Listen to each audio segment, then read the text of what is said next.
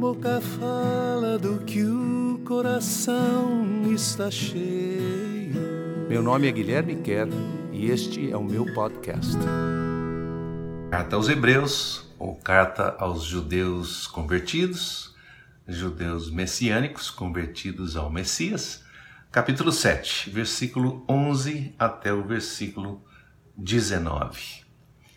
Nós estamos conversando sobre as mudanças que aconteceram, ah, que um judeu, na sua época, porque essa carta é dirigida aos judeus, deveria entender o que aconteceu daquilo que você acreditava e seguia conforme os preceitos de Moisés e do Antigo Testamento, e o que mudou com o advento, com a chegada do Messias de Israel, que é o cumprimento de todas aquelas promessas e de todas aquelas profecias. E nós estamos vendo que mudou o sacerdócio. O sacerdócio no Antigo Testamento, por excelência, o sacerdócio que existia e que funcionava, era o sacerdócio dos levitas, uma tribo inteira entre os judeus que se dedicava ao cuidado do templo, ao cuidado dos sacrifícios, ao cuidado do, do templo em si e ao cuidado do, do do povo estar com o coração conectado com Deus, fazendo todas as coisas, todas as prescrições da lei, para que eles estivessem conectados, mantivessem sua conexão durante aquelas festas todas. E esse sacerdócio mudou. O que o autor está dizendo é que o sacerdócio anterior era o de Levi, e que o sacerdócio que o Senhor Jesus inaugurou é um sacerdócio de uma outra ordem, que não é da ordem de Levi, é da ordem de Melquisedeque. E nós estamos estudando quais são essas diferenças, vamos continuar hoje um pouquinho mais, um pouquinho mais fundo e um pouquinho mais forte. Então, aperte aí os cintos de segurança, segure aí, vamos lá, tá bom? Se o sacerdócio dos levitas, estabelecido quando a lei dos mandamentos foi dada a Moisés, fosse perfeito o suficiente para nos conectar com Deus, que necessidade haveria de se levantar um outro sacerdote que já não segue a ordem de Levi, que era filho de Arão e sobrinho de Moisés, mas segue a ordem de Melquisedeque. Ou seja, a pergunta já está, é uma pergunta retórica. Se o sacerdócio dos levitas fosse suficiente para nos conectar com Deus, por que, que Deus teria que trazer através do seu filho um novo sacerdócio, uma nova ordem, de alguém que nem era parte daquela linhagem da tribo de Levi, não fazia parte da tribo dos sacerdotes. E se foi necessário mudar o sacerdócio, é necessário também haver uma mudança da lei.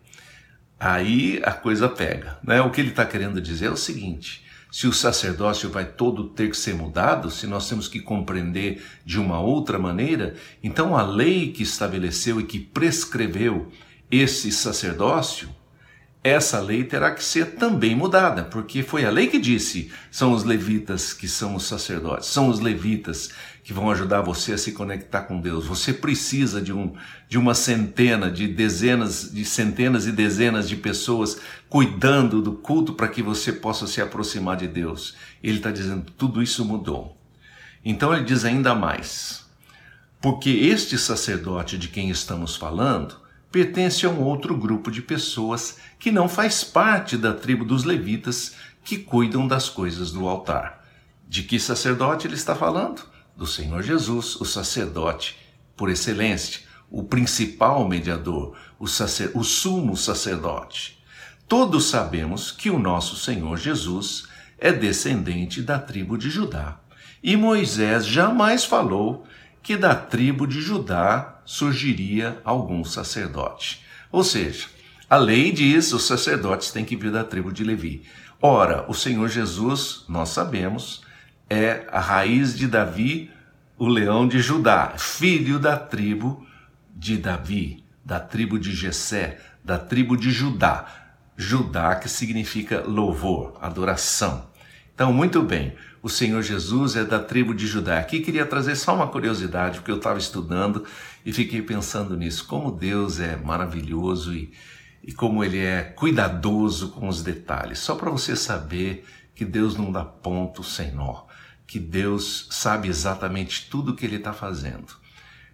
Quando o sacerdote Melquisedeque apareceu para Abraão, ele estava voltando dessa batalha, ele estava em Canaã, na terra prometida. Ele não tinha tomado posse ainda da terra, isso foi só muitos anos depois, mas ele estava morando ali. E ele voltou dessa batalha e Melquisedeque, que era rei de Salém, que nós vimos que é Jerusalém, não é? Rei de Jerusalém. Então, Melquisedeque estava na região que muitos anos depois veio a se tornar posse, possessão da tribo de Judá, tá? Então, se você fosse pensar em Melquisedeque hoje, ele era rei de uma cidade, da principal cidade de Judá, como até hoje. Até hoje a cidade de Jerusalém é a, a, a, capital de Israel todo agora, mas era a capital do Reino do Sul, era a capital dos judeus, era a capital dessa, dessa província de, Ju, de Judá e de Benjamim. Então, o, o Senhor Jesus, o que eu quero dizer com isso é o seguinte: imagina só, o sacerdote que veio encontrar Abraão, que é o, vamos dizer assim, o, o principal patriarca da tribo dos levitas, o sacerdote que veio conversar com ele era de Judá. Ele não era da tribo de Judá porque ainda nem existia, né? mas ele era de Judá, ele era de Jerusalém. O mais incrível de tudo é que esse lugar onde ele morava, Jerusalém, Belém é pertinho de Jerusalém, era exatamente o lugar onde Jesus haveria de nascer, porque Jesus era herdeiro, ele era fazia parte a linhagem dele era da tribo do rei Davi, que era de Judá. Não é muito incrível? Não é muito incrível pensar que Deus já tinha anotado lá atrás, olha, esse Judá aqui, esse Jerusalém, esse rei de Salém, esse rei de justiça, esse rei da cidade de Jerusalém, é o próprio Senhor Jesus que um dia vai nascer aqui, né? Ele já está aqui. Eu não sei explicar nada disso, tá? Não pergunte para mim, porque isso é mistério de Deus. Eu só sei dizer que Melquisedeque era rei daquele lugar onde o próprio Senhor Jesus, muitos anos depois, iria nascer tá bom? Isso é só para você ficar pensando, poxa, Deus sabe o que ele está fazendo. Ele não, não, acontece nada por acaso, vamos dizer assim, nos caminhos de Deus. Não existe acaso. Deus, Deus é Deus. Deus é Senhor da história. Deus é soberano. Deus sabe o que Ele está fazendo. As coisas não estão ao léu. Eu queria só lembrar isso para você porque é uma lembrança importante, tá bom? Então, então Jesus, nós sabemos, o Senhor Jesus não é da tribo uh, da onde vinham os sacerdotes, da tribo dos levitas, ele era da tribo de Judá. Fica ainda mais claro quando vemos que um outro sacerdote se levanta na ordem de Melquisedeque, ou seja, o Senhor Jesus é na ordem de Melquisedeque, que é a mesma ordem de Judá. Melquisedeque que era de Judá.